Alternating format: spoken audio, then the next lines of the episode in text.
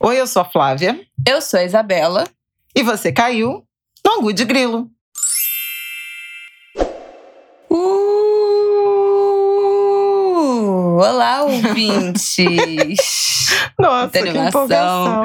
De voltar a gravar pessoalmente. Eu não sei se vocês perceberam que nas últimas duas semanas o nosso áudio ficou um pouco diferente. Acontece que e eu estava com Covid. Então, nós gravamos as duas últimas semanas, nós gravamos separadas.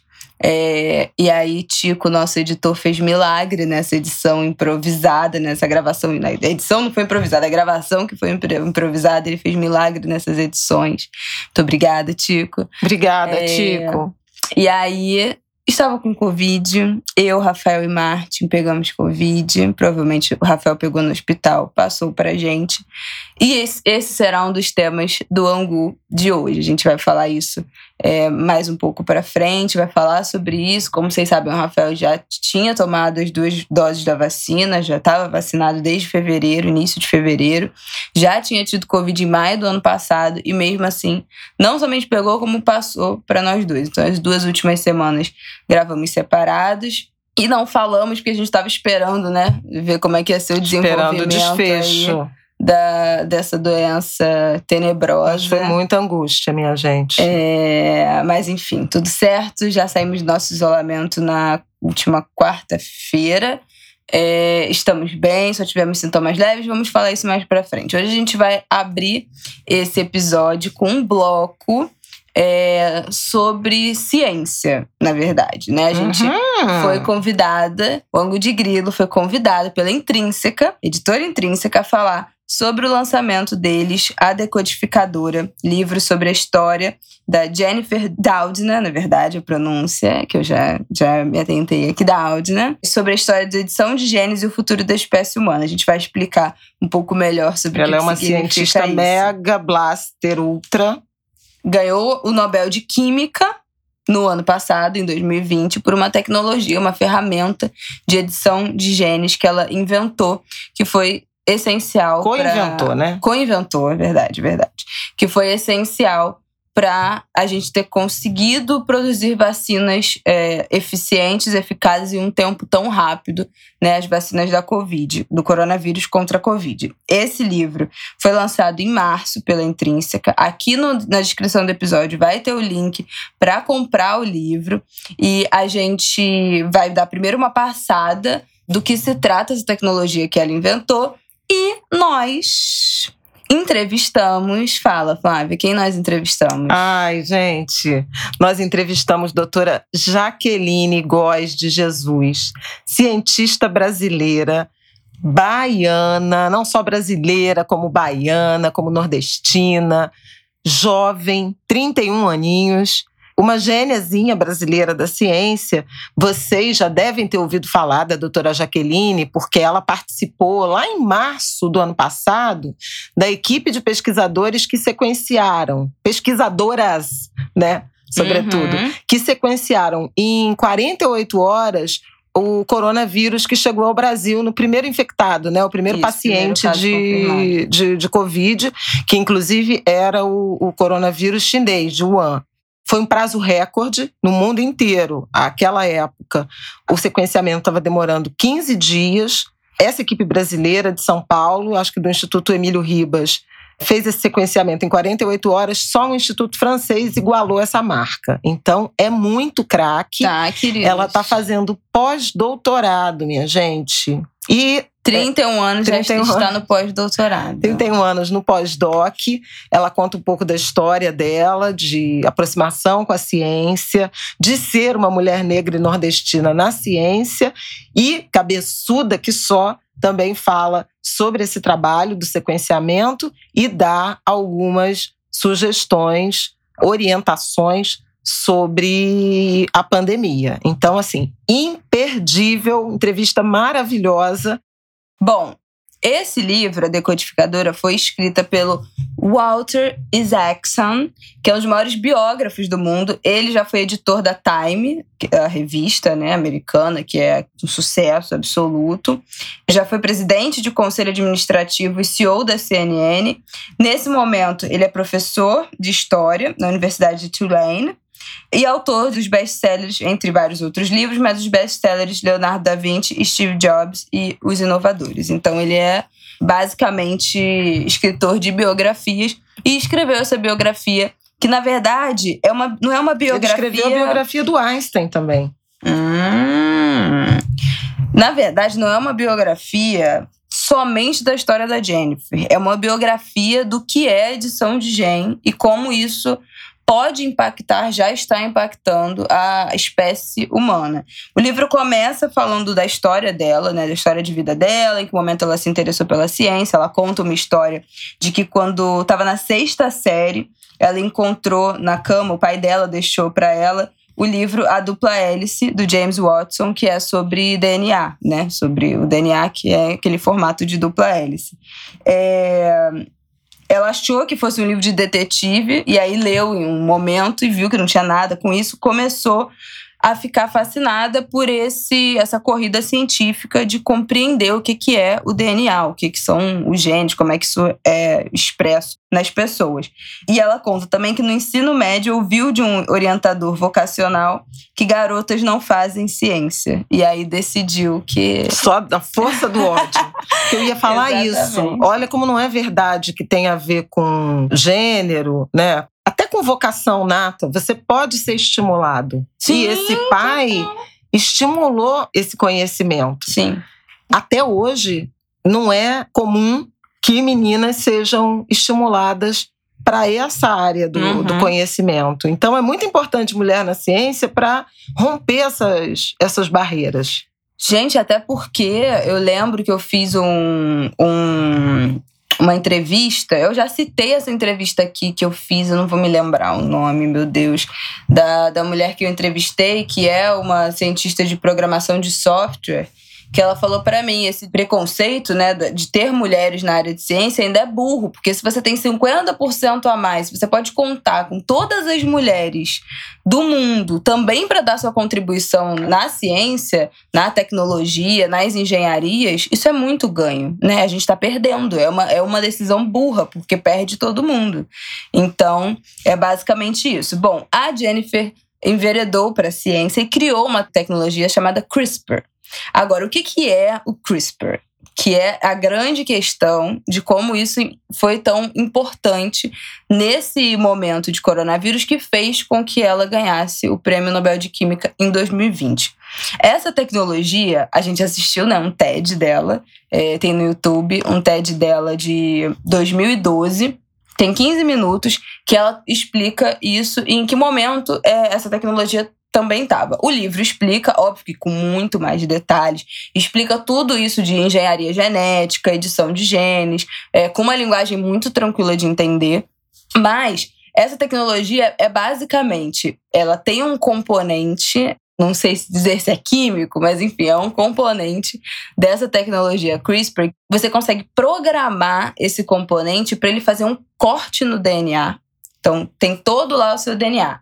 Se você tem alguma doença, na verdade, a ideia era pensar isso como uma espécie de possível cura para doenças genéticas. Então, se você tem, eles começaram a estudar com anemia falciforme, fibrose cística, se você tem doenças genéticas desse tipo, essa tecnologia você consegue programar ela para encontrar no seu DNA em que momento do DNA tem aquele gene que expressa essa doença, que faz com que você tenha essa doença, essa tecnologia corta o seu DNA e aí ou tira essa doença, ou ele coloca um fragmento de DNA que vai fazer com que, enfim, seu corpo funcione de outra maneira. Então, a ideia é que isso pudesse servir para curar doenças genéticas.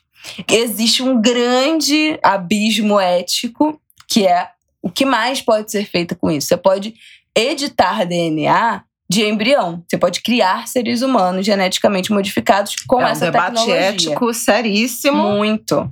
E, inclusive, foi através dessa tecnologia. Não sei se vocês lembram que em 2018 teve uma matéria do Fantástico enorme na época de um cientista chinês que tinha criado os dois primeiros bebês geneticamente modificados. Ele usou essa tecnologia CRISPR para pegar dois embriões e usou a tecnologia para tirar desse DNA o gene que conseguiria se unir ao HIV. Então aquela pessoa não poderia pegar HIV, era impossível, ela fica incapaz de pegar HIV. É, ele, Porque ele não criou tem esse- esse gene. Ele fez uma modificação genética para que foram duas gêmeas pudessem resistir ao vírus da AIDS. O pai tinha AIDS e ele, e ele fez essa modificação. Então você Ele, corta, você tem ele um era um jovem cientista de 35 anos e foi Muito condenado a jovem. três anos de prisão. Eu lembro que ele sumiu, ele fez isso, criou esse- esses, é, esses embriões, fez essa modificação. Então, é, o que isso quer dizer? É como se assim, o nosso corpo de todo mundo tem uma parte nossa que tá ali, como se fosse à espera, um genzinho nosso, um genezinho nosso que tá à espera de um vírus para se encaixar. A partir disso, criar uma infecção viral, uma doença no nosso corpo. Se você tira esse pedacinho que tá ali esperando, o vírus pode ficar rodando ali em você que você que ele não vai conseguir se fixar no seu corpo, não vai conseguir se a partir disso se replicar. Então ele fez essa mutação com esse receptor do HIV. Foi um debate ético absurdo, ele sumiu, ele divulgou É, ele fez isso caso, ilegalmente. fez ilegalmente, sumiu, acabou sendo pego, foi condenado. Esse TED que a gente viu da Jennifer lá em 2012, qual foi o motivador desse TED? Ela fez uma chamada pública aos cientistas Ela E e, pediu- equipe. ela e a equipe, e pediu para que parassem de usar, de testar, na verdade, essa tecnologia CRISPR em possibilidades de modificações humanas. Então, na É muito verdade, impressionante isso, porque é um pacto dos global. cientistas É. criadores dessa tecnologia, dessa engenharia, para suspender o uso, para pactuar eticamente como essa tecnologia será utilizada. Então, assim, super interessante, foi considerado muito impactante, muito revolucionário que a comunidade científica tenha sido chamada a suspender os estudos, é, tudo que estava em, em andamento a partir dessa tecnologia, dessa engenharia, digamos assim, para que se fosse possível pactuar quais seriam os usos e qual o, o uso adequado, eticamente adequado. Porque havia, obviamente, da cura de doenças e do desenvolvimento de vacinas, eventualmente medicamentos, e até o entrevistador fala. É incrível como toda vez que se debate esse tipo de, de tecnologia, se fala mais em, Melhoramento, é, em né, melhoramentos na intervenção de seres em seres humanos do que propriamente no uso medicinal ou para prevenção ou para cura de doenças. Então é muito impressionante como a mente humana abraça essa ideia de transformação, transformações físicas. Ela até Uhum. fala isso, né? Ah, você, Você mexe no DNA é. para ser mais alto, mais Pra ter determinada aparência, exatamente, determinadas ter olho de uma cor características. e até isso que no fim das contas esse vídeo era de 2012, né? E quantos anos? 2012 não, era de 2015, novembro de 2015. Essa tecnologia que ela criou, essa ferramenta, esse CRISPR, foi desenvolvido em 2012. Esse vídeo que a gente falou é de 2015. Em 2018, esse cientista chinês fez exatamente isso, né? Ele usou a tecnologia para criar um melhoramento, uma impossibilidade É, até tinha um sentido uma- uma médico, doença. mas ele É, não tinha, mas não, mas não tem Não autorização para esse tipo de uso. E ele fez assim mesmo. Então é muito impressionante como esse debate de ética na ciência, ele é absolutamente relevante, Uhum. necessário e como tem gente disposta a brincar de Deus, né? Sim, total. E assim, a mim alcança um, um lugar muito peculiar, porque isso flerta. Não sei nem se flerta, né? Abraça a É, eu eugenia. abraço, eu também acho que é total, assim. Você cria seres humanos geneticamente modificados para atender a uma demanda da perfeição, né? E, e, assim, o que, que, que é essa demanda da perfeição se a gente está falando dentro de todas essas desigualdades raciais e sociais né, e de gênero também que a gente vive no mundo. Ela fala que com isso existe muito pouco conhecimento sobre exatamente quais são os pontos do seu DNA, do seu genoma que expressa essas características físicas, você ser mais alto, você ser branco, você ter o olho de uma cor X ou Y. Mas a partir do momento que você consegue descobrir usar essa tecnologia é a coisa mais fácil do mundo. Então você pode editar completamente, escolher como é que vai nascer a pessoa. Ah, não, esse aqui vai ter o olho tal, vai ter o cabelo de tal jeito, vai ter mais ou menos essa altura. Você consegue criar um ser humano num laboratório. E isso é muito perigoso, né, gente? Não precisa nem dizer o quão bizarro é pensar que a tecnologia para fazer isso já existe, né? Então tem esse conflito ético, mas nesse momento essa tecnologia está sendo usada experimentalmente em humanos para alguns estudos em anemia falciforme, é, em câncer, mas ainda algo muito experimental. Porque é isso, consegue injetar, através dessa tecnologia, o fragmento de RNA, enfim, que vai fazer essa edição genética, tirar a parte do gene que dá essa doença genética, que produz as células cancerígenas e consertar, entre muitas aspas. É, como é que isso foi tão importante nesse momento de Covid? A vacina da Pfizer e também a da Moderna, se eu não me engano, são feitas a partir com essa tecnologia.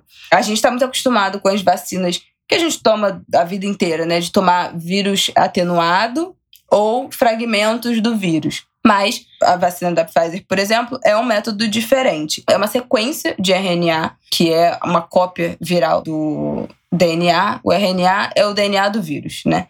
Então eles pegam uma sequência do RNA e joga dentro do seu músculo ali envolvido só por uma, como se fosse uma bainha de gordura para guiar melhor ali, distribuir aquilo ali, fazer com que chegue no seu corpo todo. Esse pedacinho de RNA, o que, que isso faz? Ele é absorvido pelas células que interpretam o que, que diz essas instruções dentro desse RNA, porque é um código de instruções, e essas células, as nossas células, começam a produzir proteínas de vírus, começa a produzir como se fosse um microvírusinhos. Ou seja, o nosso, é, o paciente vacinado, começa a produzir, na verdade, o coronavírus né, dentro de si. Qual é a questão? O sistema imunológico entende que essas partículas que começam a ser produzidas de vírus são uma ameaça e aí cria os anticorpos para se defender, para neutralizar esse ataque. Então, esse corte, pegar um pedacinho dessa instrução genética colocar dentro dessa vacina, achar qual é o momento que vai, qual é, qual é dentro desse RNA, desse, desse código genético imenso desse vírus, qual é a partezinha que vai fazer com que o corpo interprete, comece a criar o seu próprio vírusinho, e aí o resto do sistema imunológico reaja e, e produza anticorpos. O que faz esse cortezinho, essa identificação, é essa tecnologia que a Jennifer criou e por isso que foi tão importante a rapidez com que isso foi feito, com que foi identificado. Por isso que ela ganhou o Nobel de Química em 2020. Bom, acho que conseguimos dar né, um panorama aí da, da história dela, da importância dela dentro do, desse debate genético, desse debate ético também de edição de genes, e um debate médico muito importante, porque a gente está falando então, acho que conseguimos dar um panorama aí do porquê que é tão importante essa descoberta que ela fez dentro desse momento de coronavírus, né, da pandemia. Tem vários artigos na internet e tem um capítulo do livro inteiro dedicado, é o capítulo final do livro inteiro dedicado a o uso da tecnologia na produção de vacinas, na compreensão do vírus, mas também é muito interessante porque eles vão narrando exatamente como é que ela caiu dentro dessa espiral da pandemia. Ela tinha. É, o filho dela tinha ido para um. Ela tinha ido levar um filho no, numa estação de trem para ele ir para um concurso de robótica. É, quando, 13 de março de, do ano passado, recebeu um aviso do aumento de casos da Eu acho que foi quando mudou a classificação para pandemia, né? 13 de março.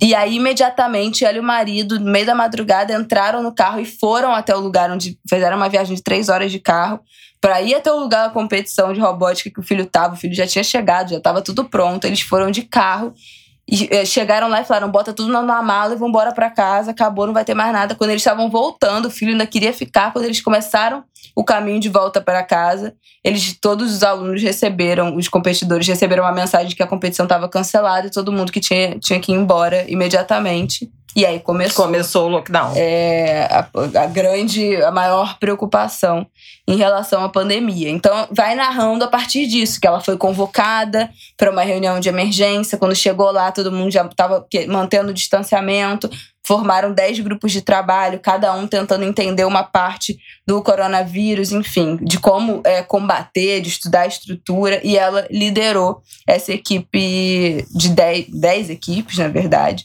e aí fala como é que foi esse processo, como é que ela teve nessa linha de frente do estudo. Então, enfim, é isso, o é livro. História de Acho filme, que a né, gente, gente conseguiu. Acho que a gente conseguiu. São muitas partes, né? Na verdade, é uma grande biografia sobre tudo isso que a gente conseguiu dar um panorama aqui.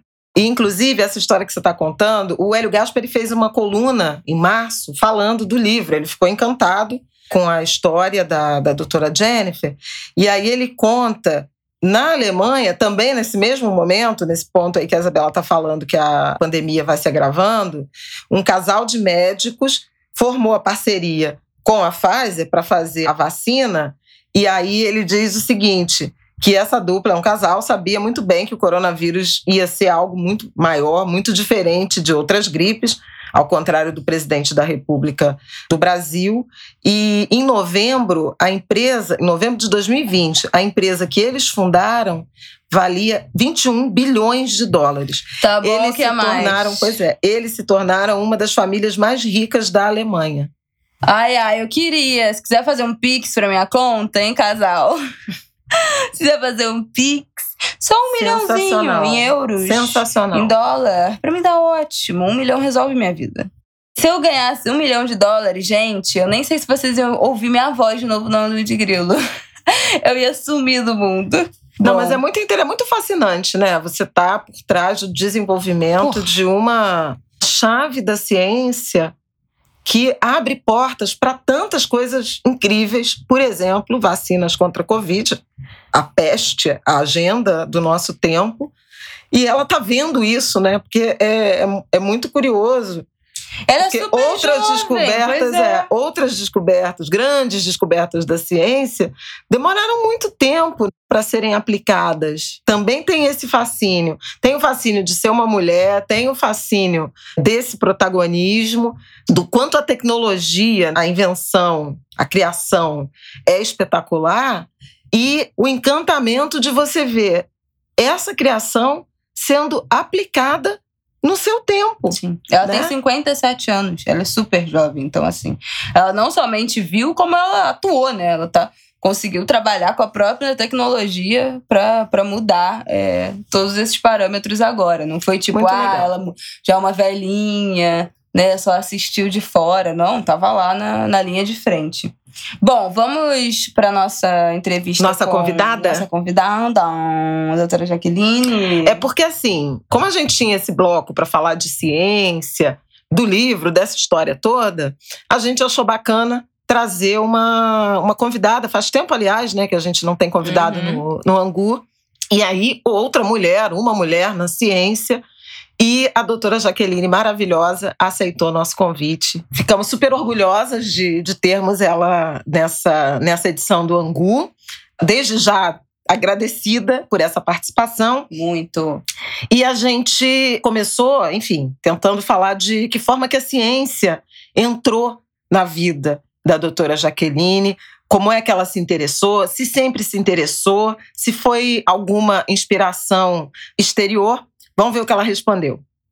Bom, ao longo da minha vida, eu não fui influenciada é, pela questão da ciência, né? não, não passava pelo meu imaginário é, de forma alguma exercer a profissão de cientista. E mesmo quando entrei na graduação, eu tinha um outro foco, né? Eu fazia a graduação de biomedicina para ser uma é, dona de laboratório, para ser uma analista clínica. Então, eu queria trabalhar com a questão do diagnóstico, de análises clínicas, e eu fui muito incentivada, inclusive pela minha mãe, principalmente, é, nesse sentido, de sair da graduação, montar um laboratório e poder atuar nessa área.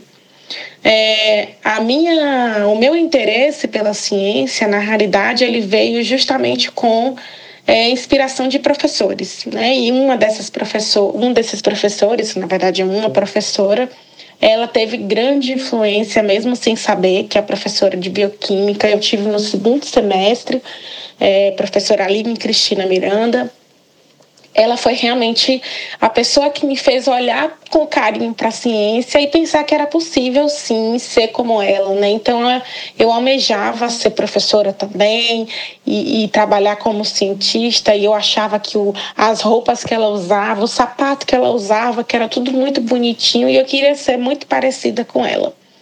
E foi assim então que eu comecei a me interessar por essa coisa da ciência.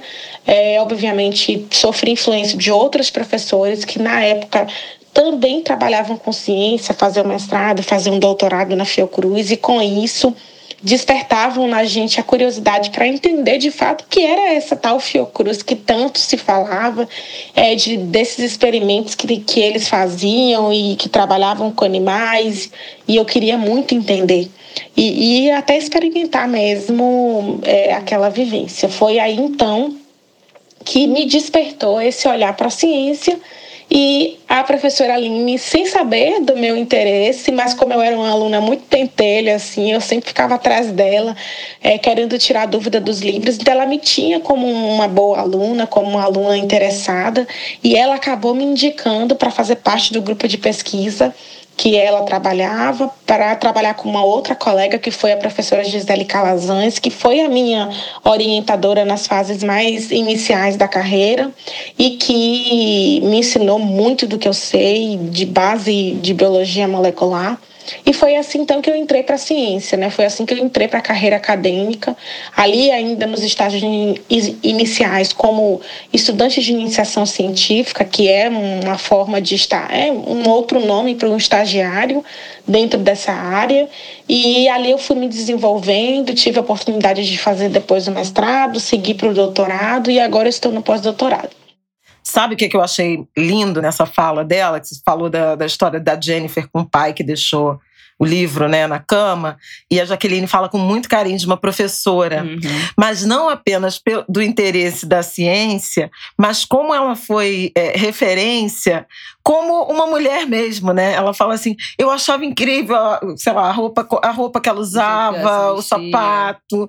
Então, olha como a gente tem essa necessidade da representatividade, de se ver, de poder se projetar uhum. né, nas profissões e o quanto professores são importantes também ao longo da vida. Professores podem te levar para o céu ou te empurrar para o inferno. Uhum. E volta no que a Jennifer falou, né? Um orientador vocacional no ensino médio falou: ah, ciência não é para mulher, não. Ela, ah, não, querido.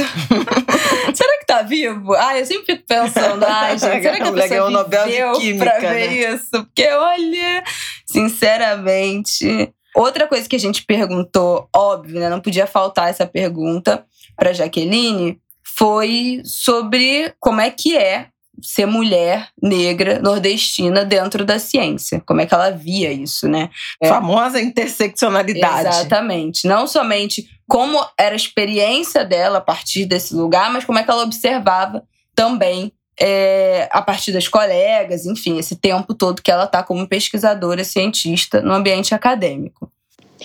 Quando a gente traz para o recorte de raça e gênero, é, começando por gênero, a gente tem uma grande dificuldade, porque por mais que as mulheres sejam grande maioria nas fases mais iniciais da carreira científica, da, da carreira acadêmica, elas são minoria nas posições de poder e decisão, que são os cargos mais avançados que é, também estão relacionados com uma hierarquia um pouco acima, uma hierarquia já de, de liderança.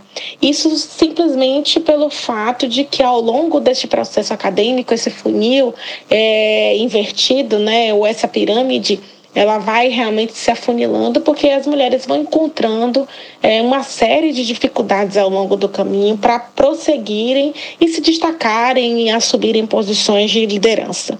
É, existe realmente um movimento contrário no sentido de, das políticas que são realizadas para as mulheres na, na academia.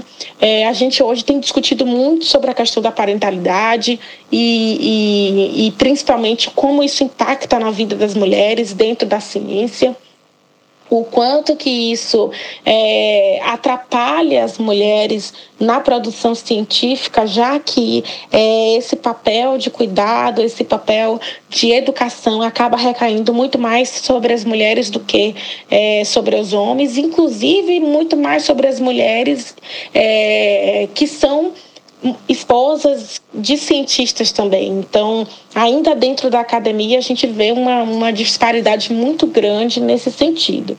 Atualmente e recentemente, na realidade, a gente teve uma grande conquista do movimento Parenting Science, é um movimento que tem estudado essas relações, relaciona essas relações de parentalidade na academia, principalmente para as mulheres, e foi uma grande conquista desse movimento que se pudesse colocar no Lattes o período em que a, a mulher ficou é, dedicada à maternidade. Então, desde o momento ali da gestação até a licença maternidade, que é importantíssimo para entender por que, que aquela mulher ela não produziu durante aquele período.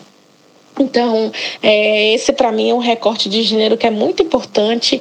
É, nós temos muitas mulheres no Brasil e no mundo como um todo trabalhando em ciência, mas quando a gente procura as posições de liderança, as posições de decisão, essas mulheres elas não estão tão é, representadas quanto a gente gostaria.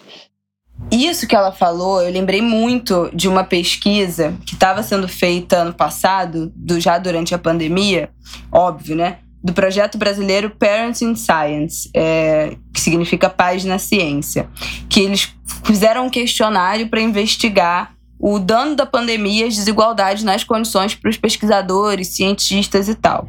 Os resultados preliminares, que são de, deixa eu ver o mês exatamente, maio do ano passado, já é surreal, gente. Olha, olha isso. 40% das mulheres sem filhos não tinham concluído os seus artigos e só 20% dos homens sem filhos não tinham concluído.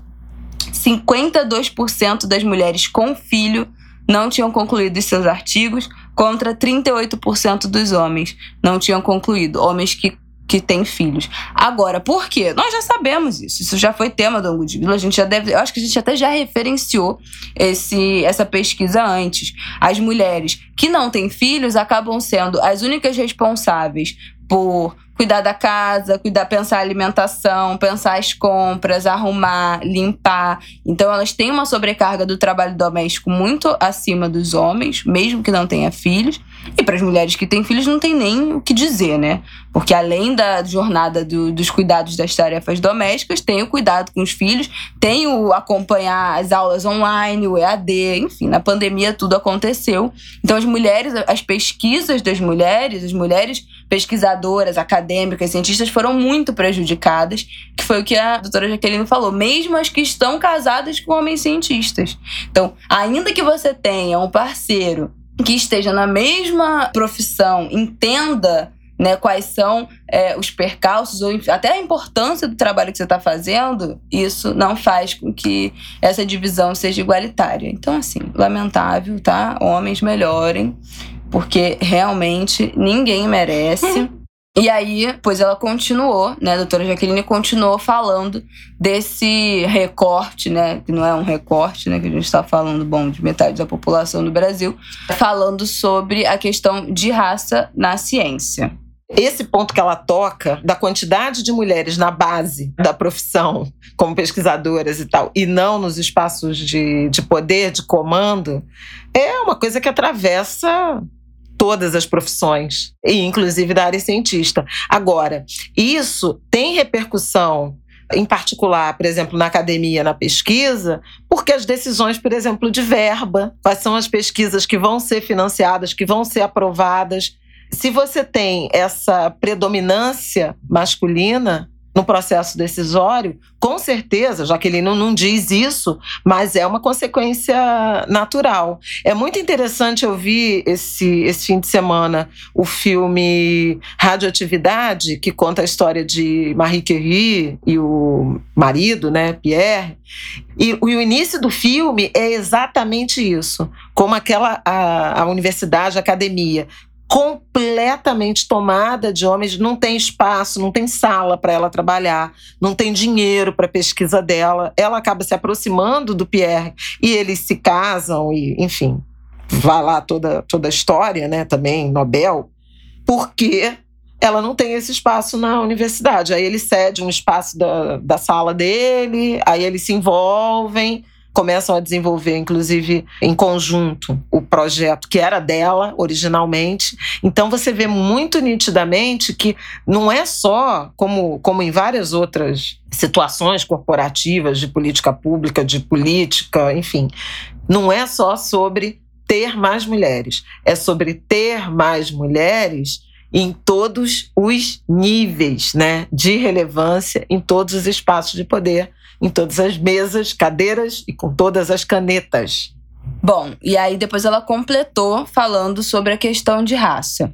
Quando a gente traz para o recorte de raça, aí isso fica mais evidente ainda.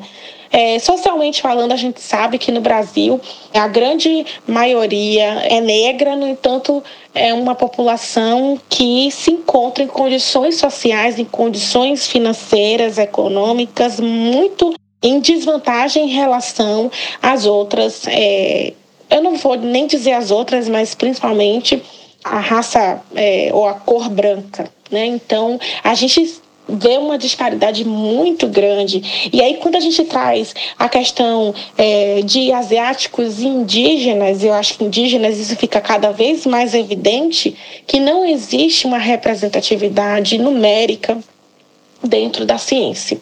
E isso também está relacionado com acesso, com oportunidades. Infelizmente, a gente não tem as mesmas oportunidades para a população negra, para a população indígena e aí asiática. não vou comentar tanto, porque a gente sabe que no Brasil a influência de imigração ela é diferente, mas principalmente a etnia é africana é, ou, ou de ascendência africana, ascendência indígena, ela não tem tantas oportunidades na vida como um todo que as instrumentalizem, né, para que elas possam alcançar essas posições mais é, de liderança, talvez até no processo de introdução na academia e mais ainda ao longo do processo. É bem verdade que recentemente a gente tem visto uma alteração nesse padrão, principalmente com como resultado das políticas de inclusão, das políticas é, de, de é, descentralização do conhecimento da educação que foi implementada pelos governos é, é do PT e isso tem surtido um efeito significativo. Inclusive, eu sou fruto desse processo em que a gente começa a ver muito mais negros dentro, indígenas, por conta das políticas de cota, dentro das universidades, e, e a partir daí a gente começa então a observar que existe sim um interesse e um movimento, e mais do que isso, a capacidade dessas pessoas de participarem da academia, de serem ativas, de contribuírem para a produção de conhecimento e para galgarem de fato um espaço dentro desse universo. Bom, isso aí eu acho que volta até no que minha mãe falou, comentando ainda sobre a Jennifer, né? Não é sobre dom, não é sobre ah, é, se tem uma parte da população, ou homens ou mulheres, ou brancos ou negros, que precisam, que só tem talento, que só podem exercer funções X, Y, Z na sociedade. Não é sobre isso. Não tem nenhum tipo de determinismo é, racial ou de gênero que diz que tipo de função, que tipo de profissão essas pessoas precisam ter. É um, como ela disse, é, é estímulo, né? É estímulo essas pessoas serem inspiradas, por exemplos, é, incentivadas, inclusive financeiramente, né? Bolsa de pesquisa, gente, é muito importante. Que é que, já, que é um assunto que no ano passado, então, é, nesse meio da pandemia, de um governo que detesta né, a, a educação, foi, foi um tema super quente, né? As bolsas CAPES que foram cortadas, as bolsas de pesquisa de várias universidades é, que foram, enfim, atrasando e cortadas por causa da pandemia. Ela fala da política de cotas, né? Como esse cenário tem um pouco começado, um pouco a mudar a partir da política de cotas, do ingresso dos, dos alunos negros na graduação, mas não só a graduação não é suficiente, né? Tem que ter é, política de incentivo e distribuição de vagas e de cotas também na, nas pós-graduações, no mestrado, no doutorado, no pós-doutorado, para que essa porta não se feche. Não adianta a gente formar um monte de profissional só é, da graduação. A gente precisa incentivar que essas pessoas continuem o estudo, se tornem pesquisadores e sejam pagas por isso. Porque tem um monte de, de, de gente que ganha bolsas de pesquisas que são ridículas, né? Que é um dinheiro que não faz o menor sentido. As pessoas não conseguem se manter com esse dinheiro da bolsa de pesquisa. Então são várias coisas para a gente cobrar aí, né? Tanto de política de cotas também na pós-graduação, quanto bolsa de pesquisa que seja um dinheiro, um valor que faça sentido para a gente se sustentar no Brasil da inflação de 2020 e 2021. Que, bom, inflação já é tema aqui nesse podcast há muito tempo, vocês bem sabem. E claro, gente, que a gente perguntou para ela como é que foi o trabalho né, de, de sequenciamento do coronavírus e o que, que ele impactou, tanto para ela da repercussão, como é que ela sentiu essa repercussão e se alguma coisa mudou em relação a maior interesse, se ela percebe, né, uma mudança, um interesse maior de mulheres, de jovens pela ciência. Muito legal essa resposta, né, Bela? Muito, vamos ouvir, gente. O trabalho do sequenciamento dos primeiros genomas do coronavírus, ele se deu de uma forma muito orgânica. Né? A, a projeção de mídia, ela veio depois do resultado, mas nós quando realizamos o sequenciamento genético, nosso objetivo principal era justamente ter informações o mais rápido possível do vírus que estava entrando no país, para que a gente pudesse tomar medidas no sentido de saúde pública. Então, utilizamos uma técnica que já usamos há bastante tempo, desde 2016, quando deflagrou a epidemia de Zika no Brasil. Então, é um, uma técnica que a gente já usa desde 2016 com a epidemia de Zika. Passamos pela epidemia de chikungunya, de febre amarela e agora conseguimos então utilizá-la no processo da, do sequenciamento do novo coronavírus. Eu acho que a urgência do momento, a comoção mundial em relação a essa nova doença, né, uma doença que naquele momento ainda era muito desconhecida, e que se estudava muito pouco porque ela estava acontecendo naquele momento também, é que levou a essa projeção de mídia, a esse interesse dos meios de comunicação no fato de termos realizado.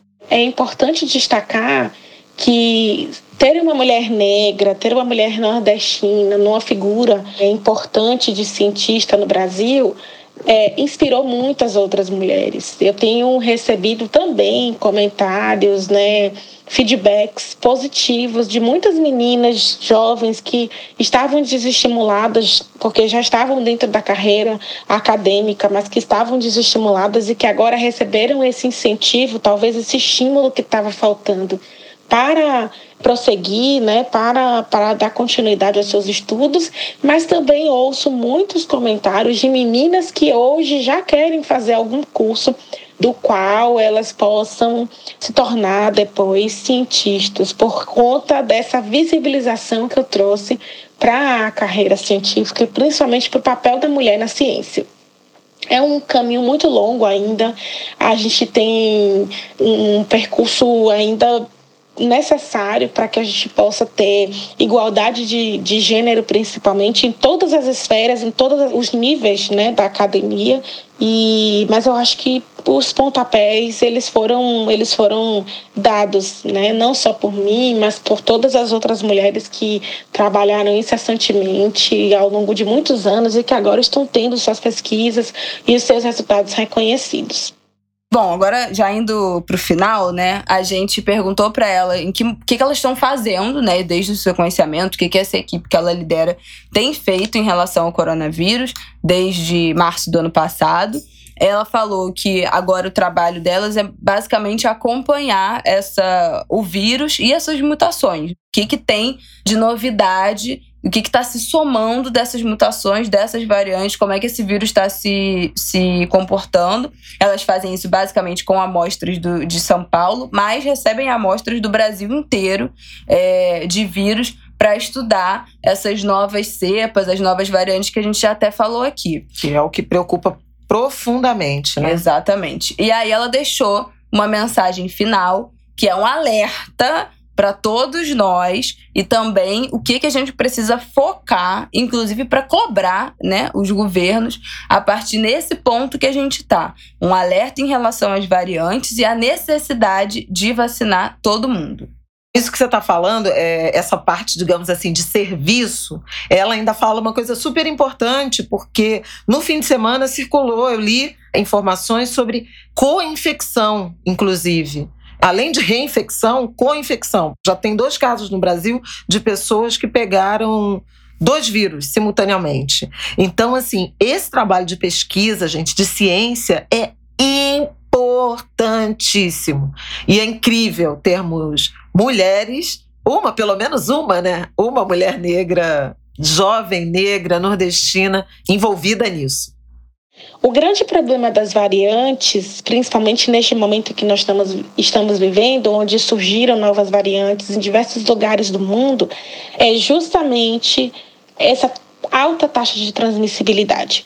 Quando a gente tem um vírus que não tem uma alta taxa de mutações, como é o caso do coronavírus, a gente, no início, não se preocupava tanto com essa questão. No entanto, quando você tem um ano de pandemia descontrolada, que é justamente o que tem trazido o surgimento, a emergência dessas novas variantes, a gente começa então a observar que os vírus eles começam a acumular mutações que são vantajosas. E essas mutações vantajosas, elas então emergem como linhagens que podem sim ter uma gravidade maior, ter um, um escape da resposta imune mais efetivo e que podem ser transmitidas de forma mais é, efetivas também na população.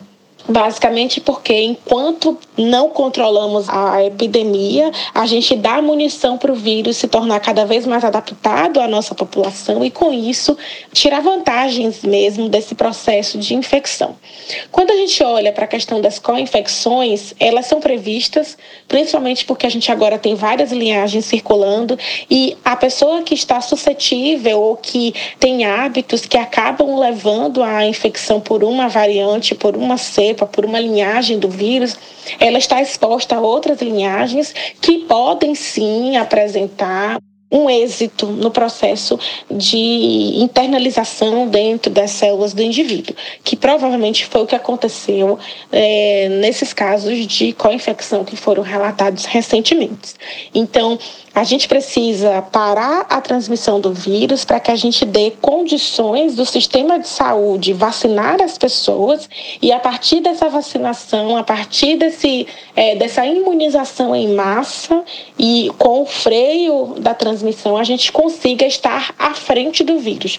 Neste momento, nós estamos correndo atrás do vírus, tentando tapar buracos, tentando enxugar gelo para que a gente é, não entre numa condição pior ainda do que aqui está.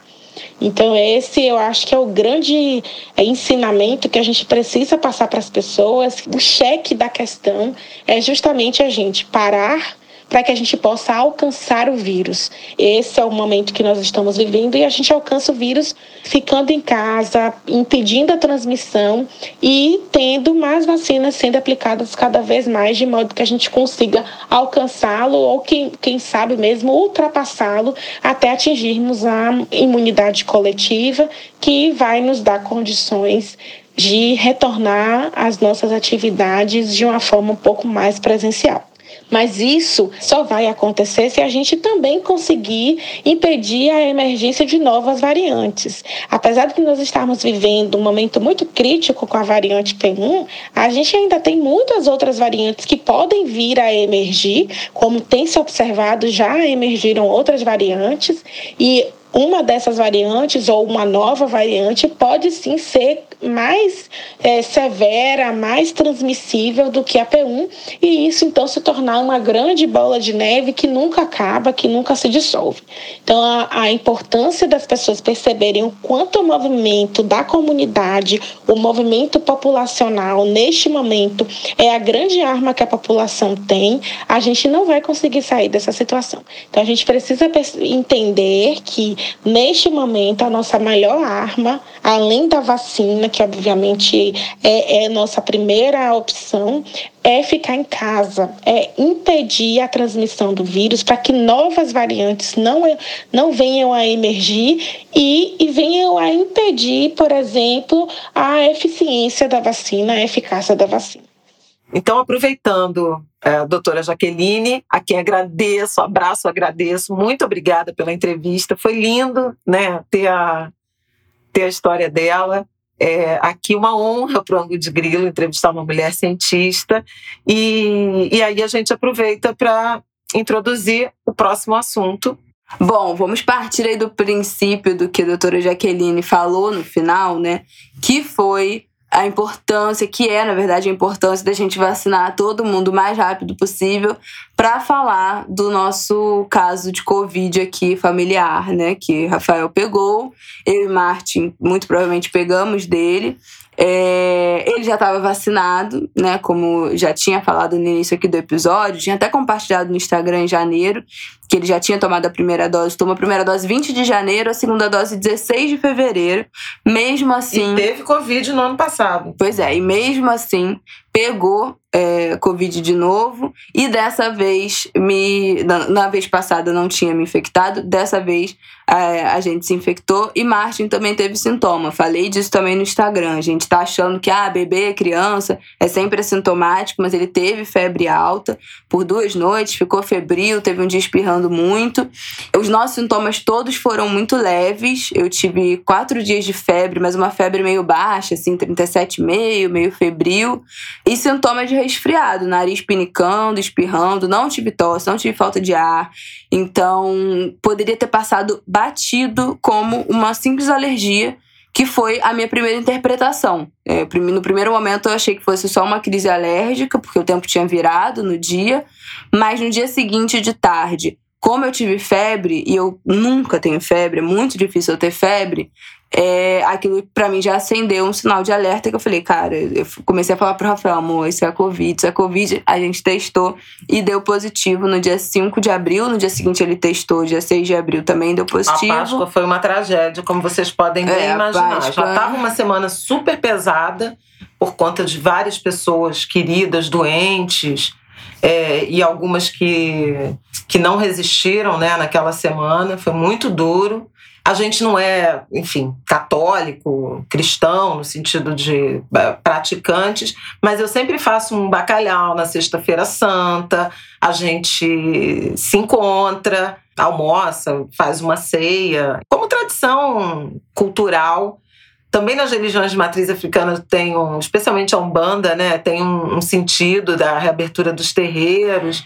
Então tem um significado essa data e foi super difícil, porque a gente precisou ficar afastado já desde a sexta-feira, né? A uhum. Isabela teve sintomas na quinta, na quinta-feira santa horrível. A sensação, assim, eu e Adeno não tivemos nada. A hipótese mais provável é que o Rafael tenha se infectado depois do, da última vez que a gente tinha se visto, que foi no domingo, dia 28 de março, quando o Martin fez três meses.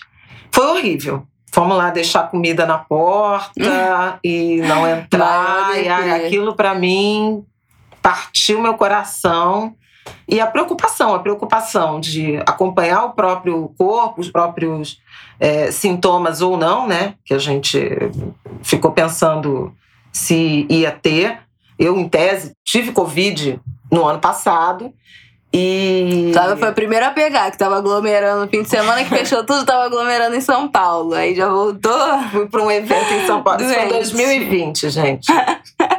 Eu entrei de lockdown 13 de março. A Flávia Tá bom, mas eu fui nasceu. 14. É, eu já tava em lockdown. Gente, já temos convidados, né? Estão ouvindo uma Ah, voz? é, vocês estão ouvindo uma A voz? gente, jornalista não apresentou, estamos com convidados aqui. Rafael e a Aidan estão aqui para dar seus depoimentos sobre essas duas semanas de angústia que passamos.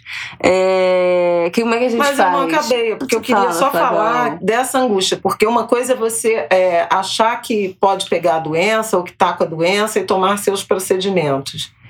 É, essa experiência do filho, ou da filha, do genro, do neto, é, infectados e sem a gente poder estar perto e morrendo de medo, eles demoravam a mandar mensagem de manhã, eu já ficava com o coração A gente acorda na tarde. boca, sabe? A gente já acordava, né? O Aida não está aqui também, vai dar o depoimento dele dos sentimentos.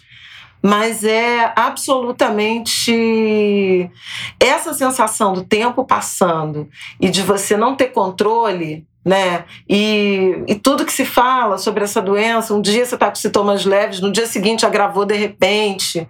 Então, assim, foi, foi realmente muito assustador.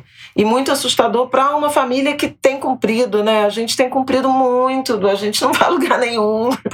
É muito duro. Orgulho muito, da OMS aqui. Muito cruel, né? Porque a gente realmente, esse um ano e tanto.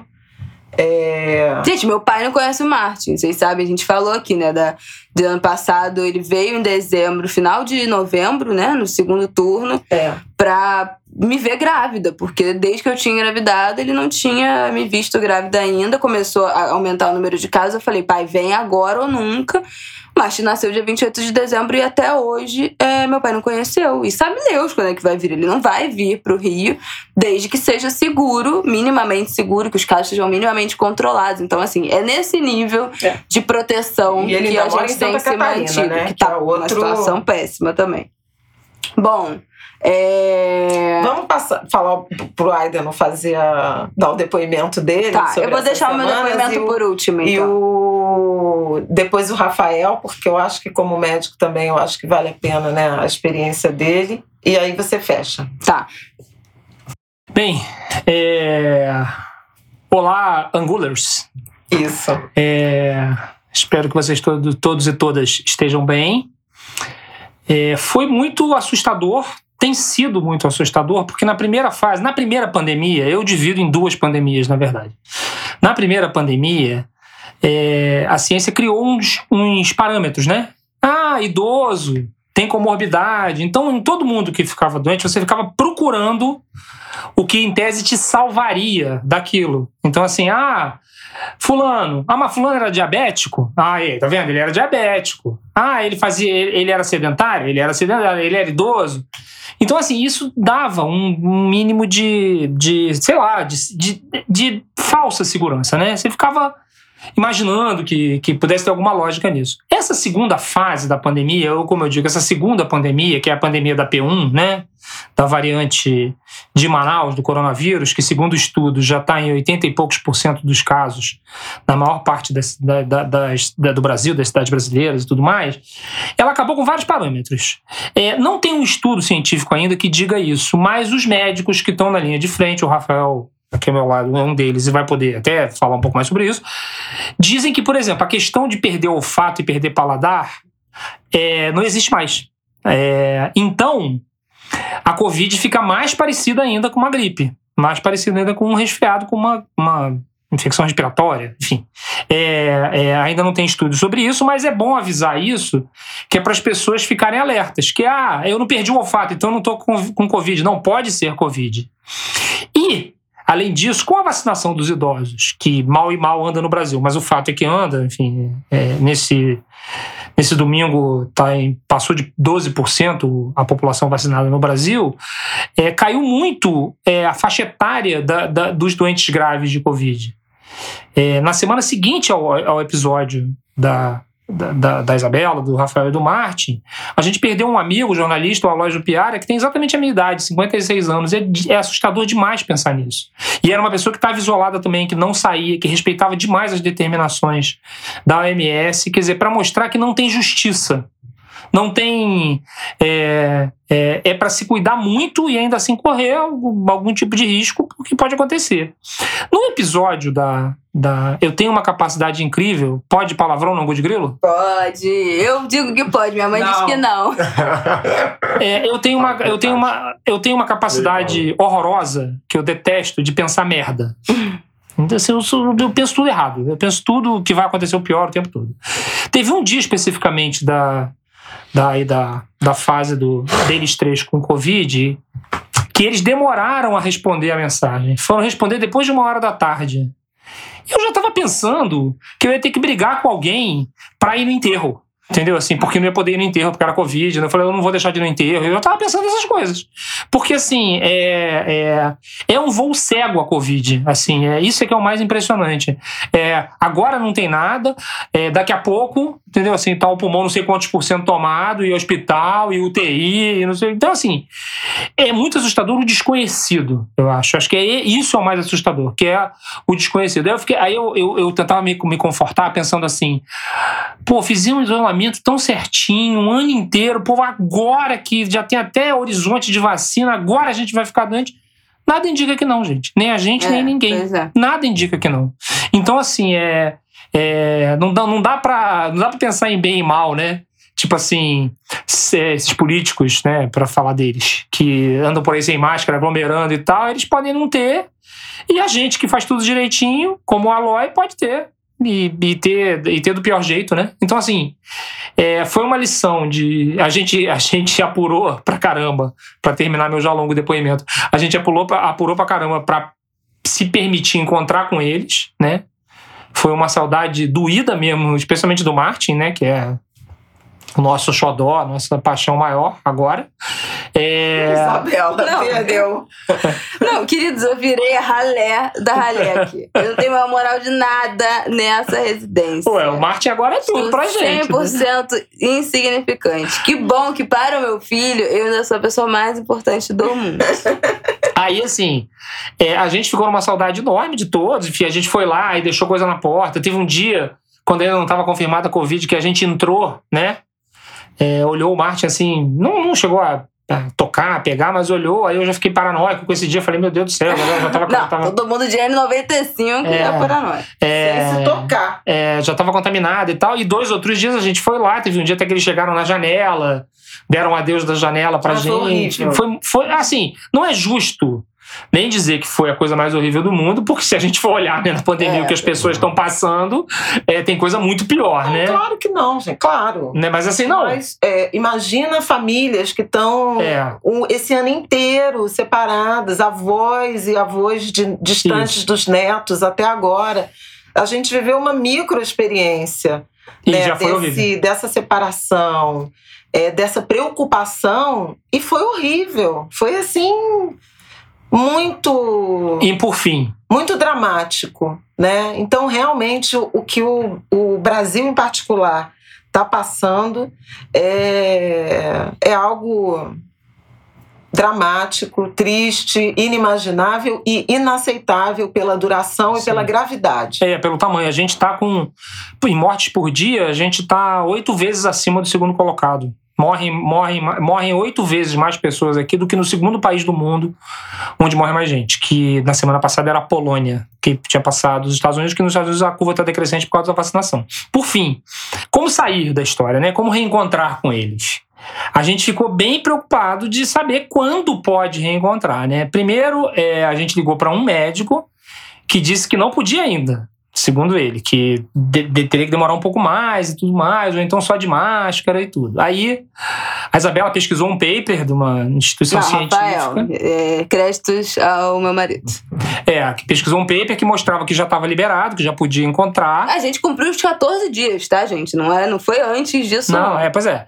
E aí a gente ligou, eu vou revelar aqui uma pessoa com quem a gente falou, que a gente tinha um contato, que foi um aval é, muito importante, que foi a doutora Margarete como. Acredito que vocês ocuparam. gente- Gente, eu não sabia disso, tá? Angulers, isso pra mim é uma novidade. Eu não sabia que vocês tinham ocupado, uma mulher ocupada. Com 14. Ai, aí vocês fizeram ela falar o quê? Não, pode eu mandei encontrar. uma mensagem Ai, pra ela. Inclusive, vai aqui- Olha. Vai aqui, um, vai aqui um agradecimento a essa incrível cientista. Mas foi culpa do Aidan, porque Claro, eu tenho certeza que foi culpa do É. Aí eu escrevi uma enorme mensagem para ela, contando tintim por tintim. Escrevi uma enorme mensagem para a doutora Margarete. E para a doutora Flávia Ribeiro também, de Belo Horizonte. Contando tintim por tintim, e ela mandou: Bom dia, querida Flávia, relato preciso.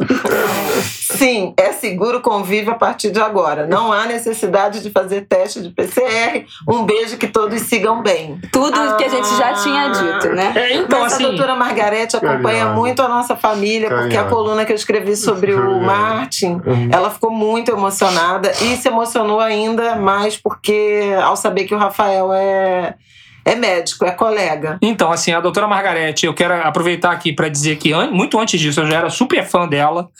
É, minha ministra da saúde ideal, porque, portanto, nunca, provavelmente nunca vai ser, porque nada do que eu quero acontece na política.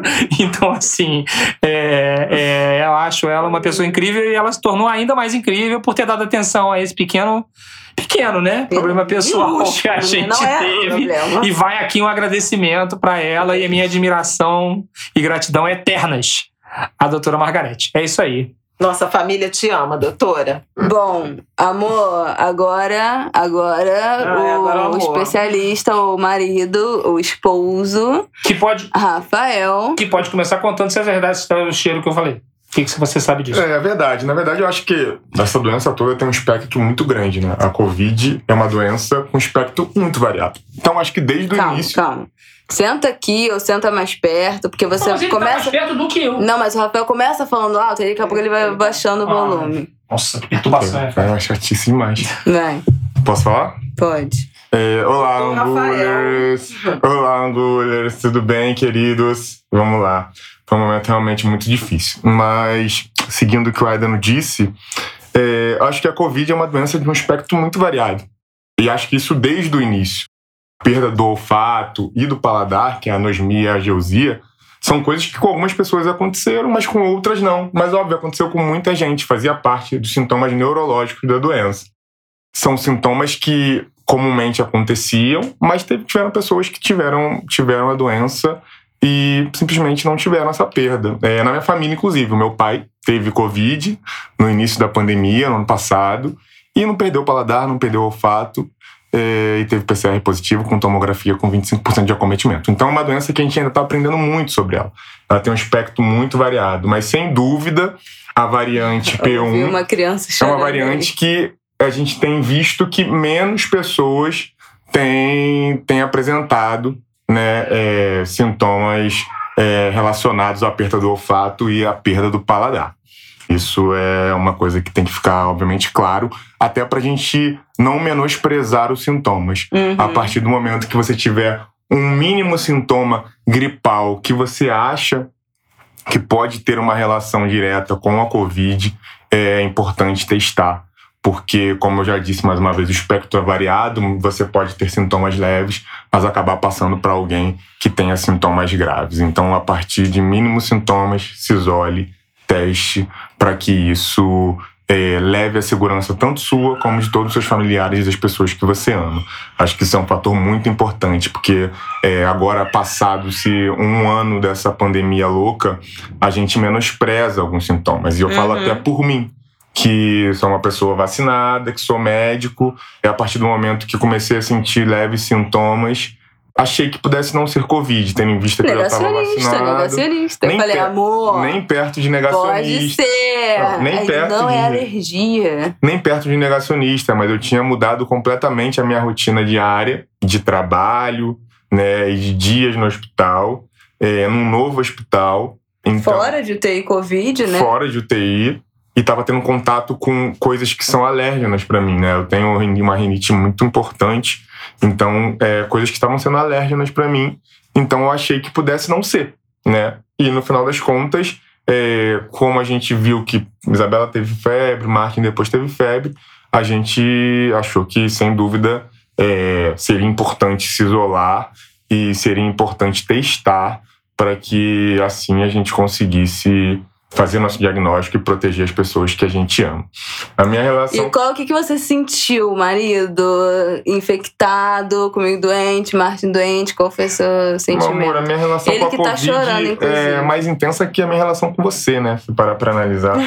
Eu já tive duas vezes a Covid, eu já me vacinei, eu trabalhei durante um ano, durante a maior pandemia do século, pelo menos ano passado, 72 a 96 horas em UTI com Covid e agora reduzi um pouco, mas é, a minha experiência com essa doença é muito intensa. Então, eu tive muito medo, porque o desfecho final, eu sei como é, né? O desfecho final dessa doença de internação, isolamento. Tem alguém com fome aí? Ô, meu filho, papai e mamãe falando, você não ia poder deixar de aparecer, né? Até chorar eu choro lindo, gente. Pode continuar. A minha relação com a, com a Covid né, tem sido mais intensa que a minha própria relação com a minha, com a minha família, né? Então, de certa forma, eu sei qual é o desfecho né, dessa doença. Né? E é um, é um desfecho que não é um desfecho legal. Então, eu tinha muito medo, né? Mas, ao mesmo tempo, eu também tinha muita tranquilidade é, de que a gente iria ficar bem. Eu tinha fé, né? Porque eu acho que isso também é importante. A gente, sem dú- sem dúvida, confia na ciência, mas eu acho que a gente tem que ter fé. Então eu tinha fé de que a gente ficaria bem, né? É, mas tinha medo por, por todos esses desfechos que eu já vejo, que eu vejo acontecendo, que não são desfechos favoráveis, né? É, e muito um pouco de culpa também pelo fato de essa ser minha profissão, não tem jeito, mas do- pelo fato de eu estar expondo a minha família a- ao Covid, mesmo tomando de certa forma todos os cuidados. Eu acho que a gente, sem dúvida, é, a gente tem que fazer nossa meia culpa quando as coisas acontecem. Eu acho que nós, não só eu, como todos os profissionais de saúde, já não aguentam, não aguentamos mais essa vida de pandemia, né? Então a gente esmoreceu um pouquinho nossa, nossas preocupações e os nossos cuidados.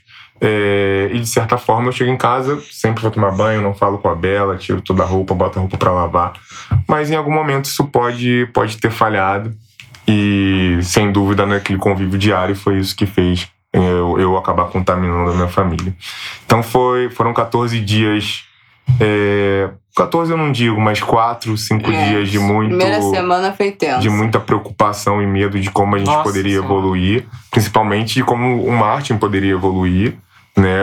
A Isabela teve sintomas muito brandos, óleo sintomático também. É, e, mas o Martin, o medo, porque ele teve febre alta, criança, né?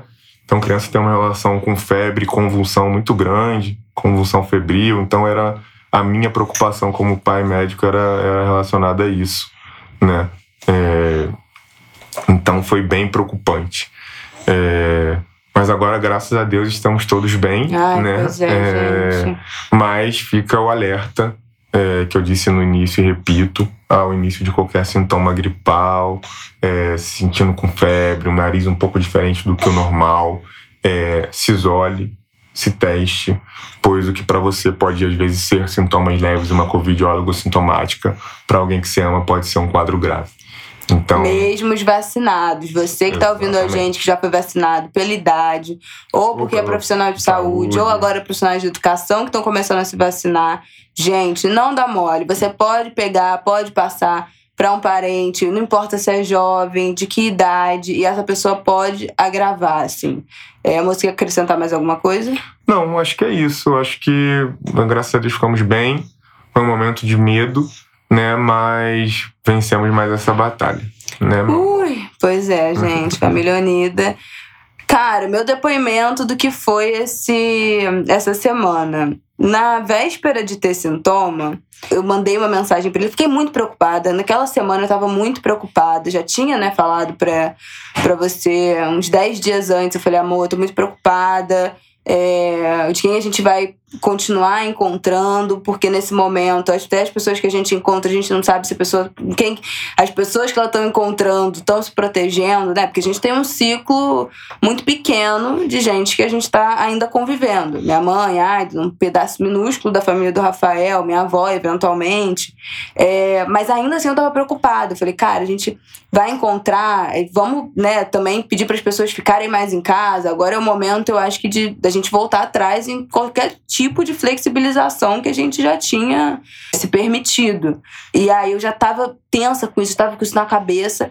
E na véspera de ter sintoma, Mandei mensagem pra ele, falei, amor, tô muito preocupado, tô muito preocupado, não posso pegar isso, eu não quero encontrar mais ninguém, eu não quero mais sair de casa, eu não quero mais ver ninguém, porque eu tô muito preocupado, eu não posso pegar, se eu ficar internada, eu não posso morrer, porque tem o Martin, ele não pode ficar sem mãe, sabe assim? Tive um surto, que eu até compartilhei um pouco disso no, no post que eu fiz no Instagram, falando da nossa Covid. Meu maior medo nesse processo todo foi ter que ser internada é, e ficar em estado grave, ficar longe dele, óbvio, morrer, né? Eu falei disso. Mãe perde o direito de morrer.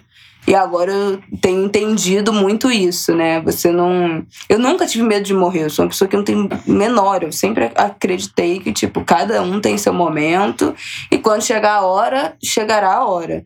Então eu nunca tive medo de morrer. Agora, com filho, eu fico pensando muito nisso. Gente, não posso morrer. Meu filho não pode ficar sem mãe. Então, meu maior medo era esse. Eu, eu nem, não tive medo dele ficar grave, porque o que a gente tem de informação em criança, por mais que esteja sintomático, né? Que é muito raríssimo as crianças acabarem agravando. Então, o meu maior medo não era. Óbvio que eu fiquei muito apreensiva com a febre que ele teve, mas meu maior medo era eu ficar é, grave e ter que ficar longe dele. Tanto que no dia que eu fiz meu teste, né, que foi positivo, eu acho que no dia seguinte eu falei com o Rafael: você acha que eu começo a estocar leite? Se eu for, tiver que ir pro hospital, se eu tiver que ir internada, ficar internada, como é que ele vai mamar? Tipo assim, eu, eu começo a fazer um estoque de leite agora ou não? Já pensando que isso poderia acontecer, pensando lá na frente, porque ele só mama no peito. Deus então, me assim, livre. Eu tinha medo de tudo. É, Por ela, pelo Martin. E pensei, vou eu então. Juro por Deus. Vai pensei várias vezes. Não, me, me leva não tava nem infectada. vida, mas de qualquer jeito. Se Cuca é uma vida, leva a minha, mas salva meu, minha filha e meu neto. Então, meu maior medo foi esse, sim, de eu ficar. Ele saiu até do peito. é, filho, estamos falando de você. É, meu maior medo foi esse, de eu ter que ficar internada, ter que ficar longe dele, como é que ele ia mamar, se ele ia ter leite, se ele ia se acostumar a ficar sem leite, enfim, gente. É, esse foi o grande medo, assim, que passou na minha cabeça. Ficar longe dele e morrer, e morrer. Tipo assim, né? Se eu morrer, quem, como é que meu filho vai ser criado? Como é que ele vai crescer? Pai. É. tem pai, que bom, tem a voz presente, mas né? Esse foi o meu maior desespero. E é isso, assim, a gente, eu tive quatro dias de febre. Na segunda-feira, quando eu fiz o teste, foi meu último dia de febre. Na terça, quando o Rafael testou, eu já não tinha mais febre, meus sintomas de nariz entupido, garganta coçando já estavam quase 100% melhores. Mas tem aquela fase inflamatória, né? Que já aprendi com meu marido, médico, que é a fase entre o sétimo e o décimo segundo dia é, dos sintomas é o que a fase inflamatória, que é o momento do agravamento. Então, aí eu falava, mas amor, mas a gente já tá, a gente já não tá em sintoma nenhum. Aí mesmo assim, pode ser que no sétimo, no oitavo dia a gente agrave do nada, de uma hora pra outra, mesmo se a gente já tá quase sem sintoma? Sim, é possível. Então, porra, já não tinha mais febre, já tava sentindo quase nada. Aí chega o tal do sétimo dia e fica todo mundo ali, né? Estático, né? Sétimo dia. Será que eu tô sentindo mais alguma coisa? Será que eu tô agravando? Será que tá piorando? Então, você só começa a ter um mínimo de descanso. Eu acho que só comecei a relaxar mesmo ali no décimo dia, que, né, já estávamos no final dessa fase inflamatória, já no final do nosso isolamento, que não. Então, passou. Já não temos mais sintomas há quatro dias. Acho que vamos conseguir passar por essa. Passamos.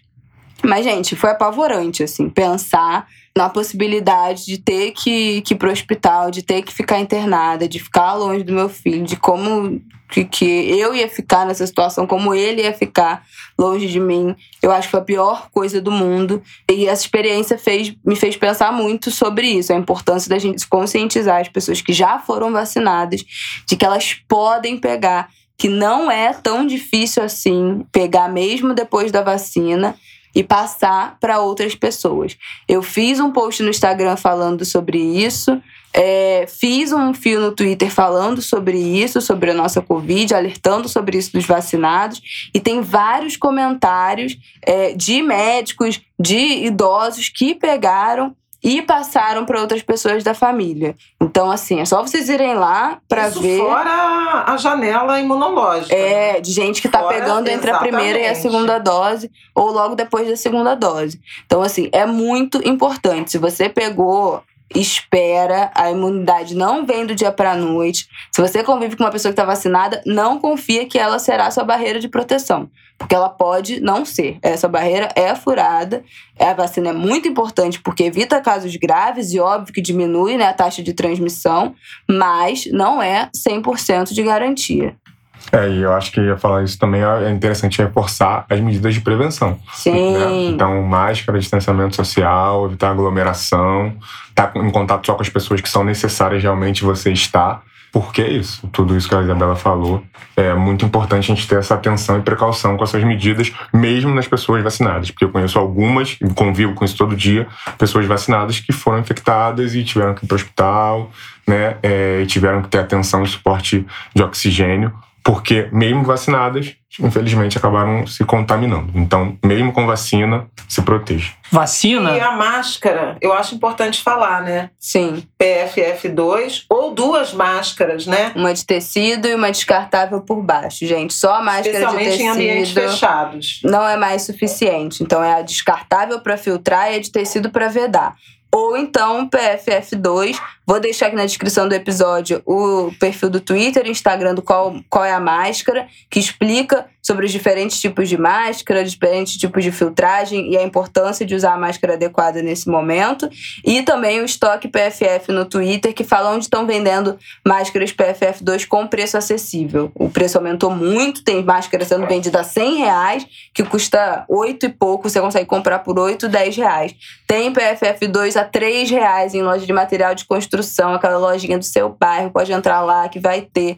Não é muito cara, é uma máscara acessível, é, então, por Pode favor, não usem só de é reutilizável, do jeito certo, que nesses perfis explica tudo certinho. Vou deixar aqui na descrição do episódio.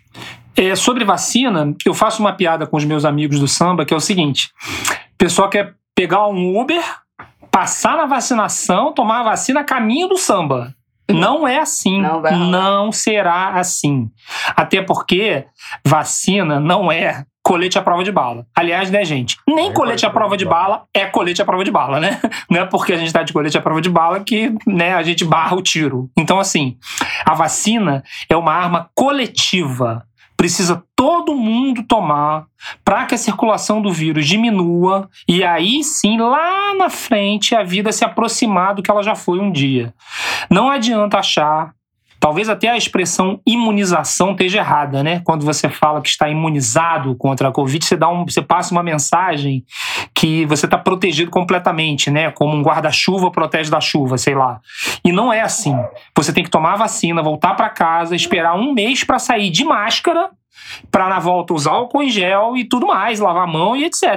É, a pandemia está muito longe de acabar no mundo inteiro e especialmente no Brasil. Por fim, Queria dar mais um depoimento pessoal sobre a angústia, só um adendo ao meu depoimento pessoal, que é o seguinte: eu me peguei pensando em vários momentos assim. Eu não quero sobreviver a essas pessoas, eu não quero sobreviver à minha família, é, ficar aqui e eles irem embora. Mas eu também não quero ir embora ainda.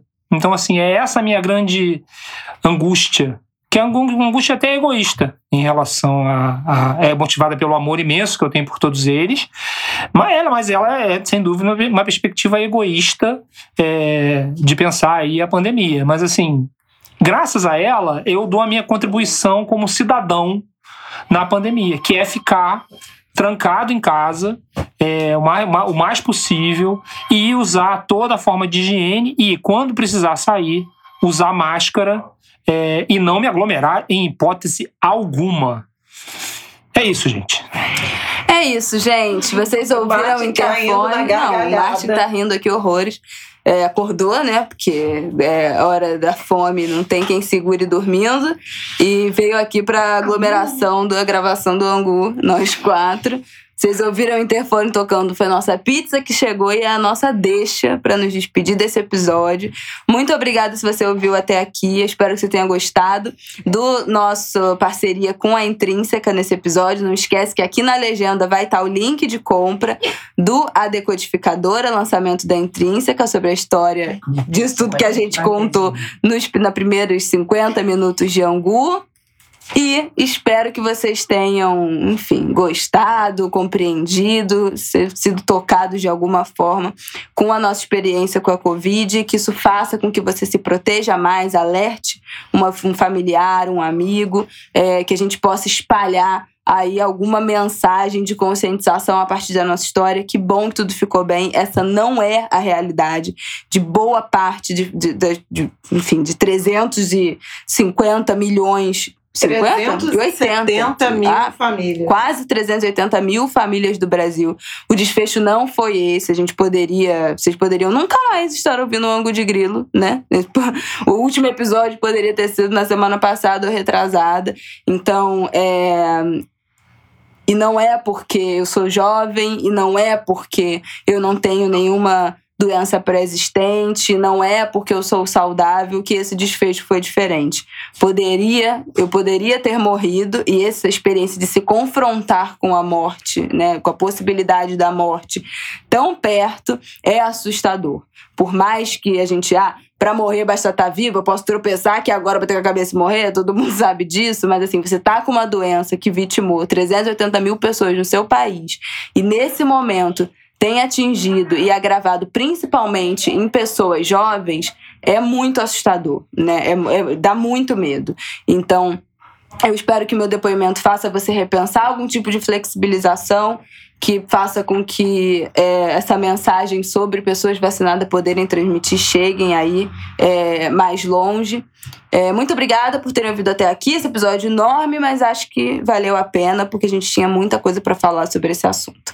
Até semana que vem. Fala, Flavel, se despeça. Não, eu também quero me, me despedir esperando que essa nossa experiência seja pedagógica, ajude uma outra pessoa mas me irmanar com tantas famílias brasileiras e algumas muito queridas minhas, particularmente queridas, gente que eu conheci, gente com quem eu convivi, uh, amigos e familiares de amigos queridos que se foram por conta dessa pandemia, que tiveram a vida abreviada não é brincadeira, é muito triste o que a gente está vivendo.